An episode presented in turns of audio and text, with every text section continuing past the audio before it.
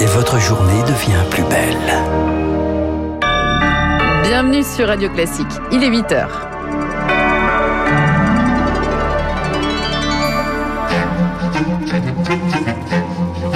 – 7h30, 9h, la matinale de Radio Classique avec Guillaume Durand. Mmh, bienvenue à vous tous. Il s'occupe de nos parents, de nos grands-parents à domicile et pourtant les services de soins infirmiers peinent à recruter. Tout ça pour ça, après une journée de règlement de compte, Renaud Muselier obtient finalement le soutien des Républicains en région PACA, sous condition, nous verrons ça avec Aurélien Pradier, a des responsables des Républicains qui sera en direct dans un instant. Et puis s'offrir une chemise de Napoléon ou un gratte-langue ayant appartenu à l'empereur, je ne sais pas ce que c'est, vous allez me raconter ça.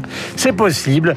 La maison Osnat organise, c'est bien ça, Osnat Osna. Osna organise une vente aux enchères exceptionnelle pour le bicentenaire de sa disparition. Radio classique. Lucille, à 8h01 minute. Ils sont en première ligne face au Covid. Les services de soins infirmiers à domicile, pourtant, manquent de bras. Différer l'entrée à l'hôpital, prodiguer à la maison ces soins quotidiens qui permettent à des milliers de personnes âgées de continuer à vivre chez elles. C'est leur mission première, mission essentielle, mais les candidats manquent.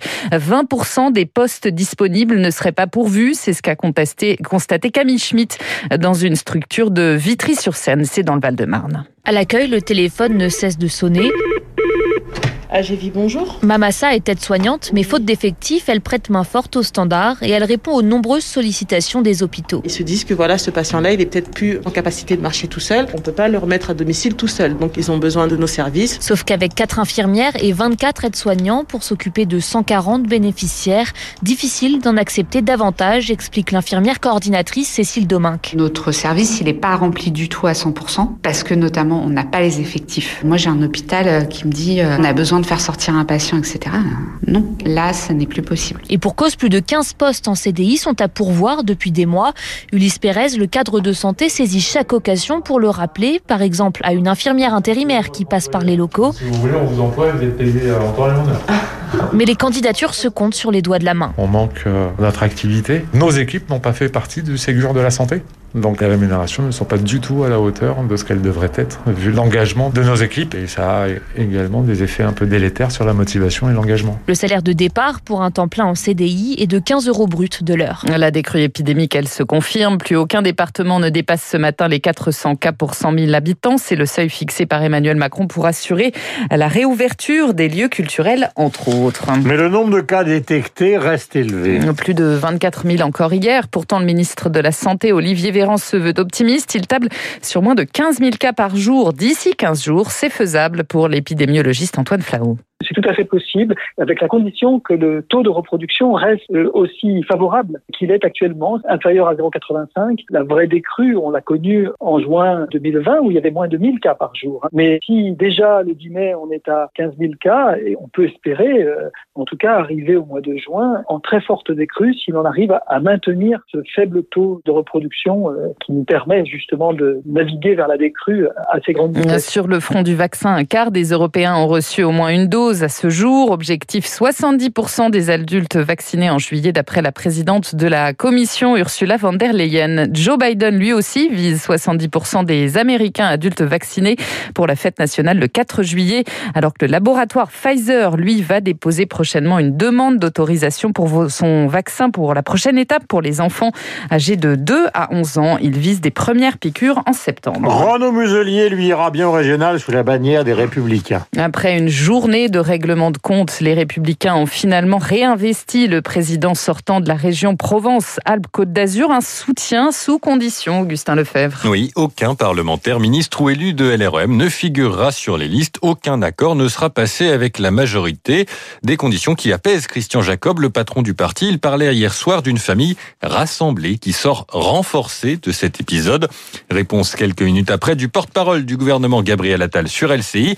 Il n'a jamais été question d'un accord d'appareil, mais il y a bien un rapprochement, une alliance. Et à la question y aura-t-il des représentants de LREM sur la liste de Muselier Il répond bien sûr. Gabriel Attal dit ce qu'il veut, évacue ce matin le principal intéressé. Sophie Cluzel, secrétaire d'État chargée des personnes handicapées, pourra être sur sa liste si elle quitte le gouvernement.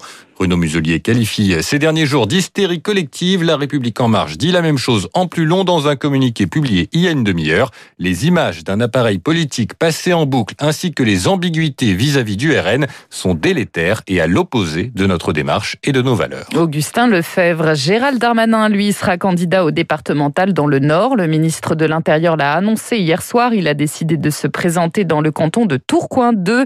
Claude Chirac, elle reprend le flambeau familial en Corrèze. Elle sera candidate dans le canton où sa mère, Bernadette, termina sa carrière comme suppléante.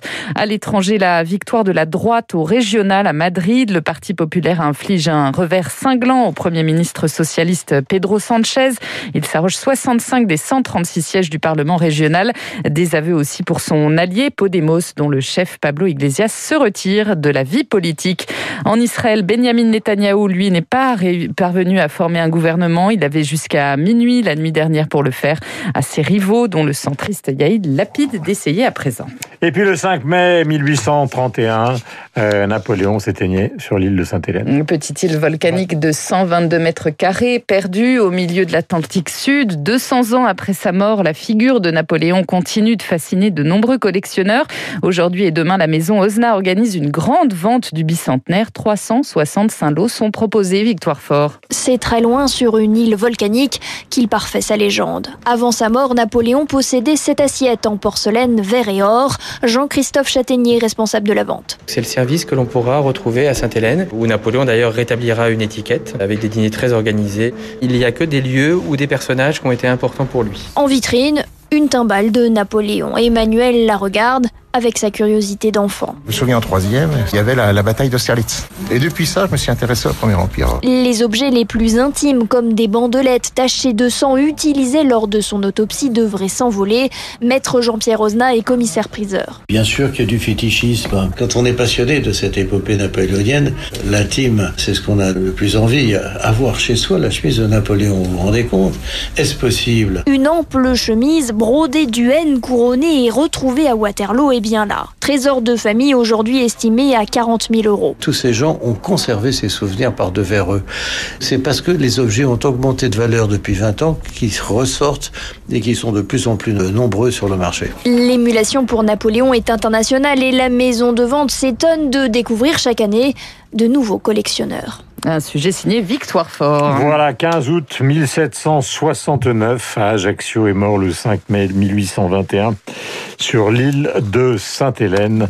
Euh, voici pour euh, Napoléon, le sport. Et de 200 ans plus tard, peut-être juste Emmanuel Macron le commémore. Évidemment, ce bicentenaire sans le célébrer, précise l'Élysée. Il prononcera un discours à 17h pour être tout à fait complet sous la coupole de l'Institut de France avant de hum. déposer une gerbe au pied du tombeau de l'empereur aux Invalides. Et puis pas de miracle hein, euh, hier soir pour le Paris Saint-Germain. Donc, une nouvelle fois battu par Manchester City en demi-finale, retour de la Ligue des Champions, score final 2-0. Merci ma chère Lucie. Vous avez trouvé un site où on peut, au fond, remonter dans le temps et voir combien de Lefebvre, de Durand ou de Tabar ont combattu pour l'empereur. Oui, il y en a 37 euh, des Guillaume Durand qui ont combattu apparemment pour l'empereur, figurez-vous. 37 37 majoritairement dans les régiments d'infanterie. Et, des Lefebvre Alors des Lefebvre, euh, j'ai pas regardé précisément. Mais il y en a beaucoup. Il y a un maréchal euh, Lefebvre, bah voilà, mais dont je ne suis pas. Le principal intéressé, c'est mieux que moi.